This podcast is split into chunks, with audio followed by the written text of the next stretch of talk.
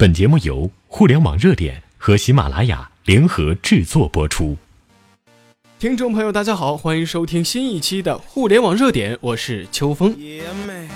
就在这前两天呀，三六零在北京中国电影导演中心举办了三六零儿童手表春季发布会，推出了三款儿童手表的新品：巴迪龙儿童手表五 S、巴迪龙儿童手表五以及巴迪龙儿童手表 SE。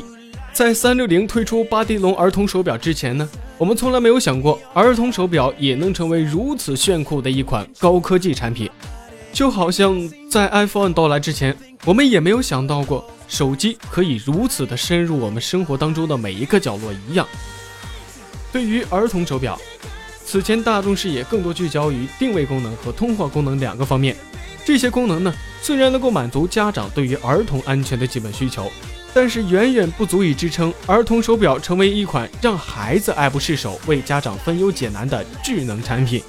巴迪龙儿童手表之所以被业界视作儿童手表从功能机时代进入智能机时代的一个分水岭，它的核心就在于三六零专门为儿童设计的巴迪龙 OS 系统。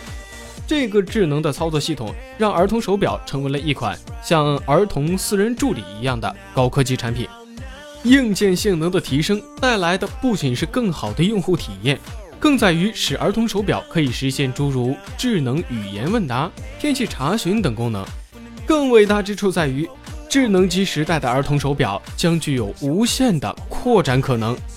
在不远的将来，基于巴迪龙 OS 系统，三六零甚至可以根据儿童与家长的实际使用需求，相对应的开发更多的创新应用与服务。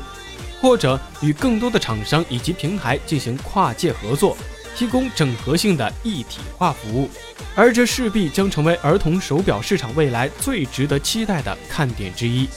虽然儿童手表市场现在一片火热，但是标准上却有着天差地别。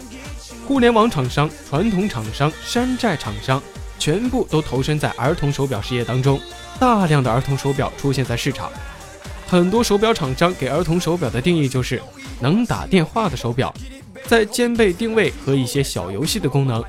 高额的利润让很多厂商将精力集中于市场营销和渠道拓展之中，但缺少创新的胆魄与勇气。一直以来，很多儿童手表厂商全都不太重视硬件所能带来的支持。一部分原因是因为很多的山寨厂商不具备这样的技术实力。另一部分原因则是他们认为儿童手表可以打电话、可以定位就够了，根本不需要更好的硬件。但其实，儿童手表的硬件不是不重要，而是需要一个和它硬件完美结合的系统。显而易见，正是因为意识到软件系统对儿童手表的重要性，三六零才不惜投入大量的资金人力，创新研发出巴迪龙 OS，并由此为儿童手表画下全新的行业标准。儿童也需要极致的体验，功能机时代必然会被智能机所取代。对部分厂商来说，并不是没有独立研发的能力，但是却从未尝试去打破这一个僵局，带领儿童手表行业进入更快更好的发展道路之中，而只是试图依靠不断压缩制作成本去赚取高额的市场利润。巴迪龙 OS 的出现将彻底激活儿童手表的发展潜力，成为新时代的开拓者。儿童手表与智能手机 PC 略有不同，儿童手表的购买者多方父母或长辈，使用者却是孩子。这样的特殊性使得购买者往往并不具有深入的产品使用体验，加上目前市场上的宣传引导，让人们将儿童手表简单的定义为可定位、能打电话的儿童安全产品。所以呢，我们常常发现，孩子在佩戴一段时间之后，如果没有家长的监督提醒，通常就会将儿童手表丢到一边，不再理会了。正如 iOS、Android 对于智能手机的非凡意义一样，巴迪龙 OS 的出现，让儿童手表成为一款真正贴合他们的兴趣喜欢，能够满足孩子对世界的旺盛好奇心以及童真幻想的高科技产品。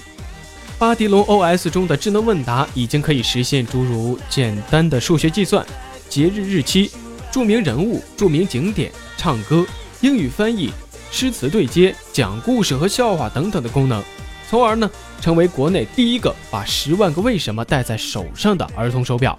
同时结合讯飞的语音识别技术和三六零搜索，通过关键词过滤，针对孩子可能问到的内容进行了针对性的优化，将问答及信息纯净度提升到百分之九十九点五以上，给孩子塑造了一个健康的成长环境。除此之外呢，因为安卓系统出色的兼容性和开放性。官方和第三方可以为儿童手表不断设计全新的功能，丰富和完善儿童手表的系统体验。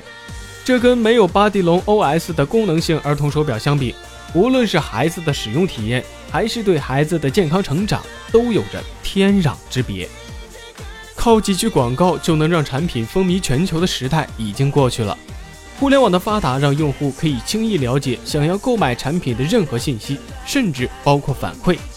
很多的产品是不是坑人？有时候看几条评论就会打消你购买的欲望。儿童智能手表作为小朋友的可穿戴设备，舒适度、屏幕显示、操作、续航都会影响儿童日常佩戴和使用。巴迪龙 OS 的出现，不仅将整个行业带入智能机时代，为整个行业树立了标杆式的参考标准，更指明了儿童手表的未来发展方向。传统和山寨厂商。如果还是依靠巨额营销包装来占领市场，而不去考虑长尾的用户价值，仅把用户当做一次性付费的顾客，那么未来几十亿元打造的摩天大楼，也将会在还能互联网口碑开放的时代瞬间坍塌。好了，以上就是本期节目的全部内容了，咱们下期再见。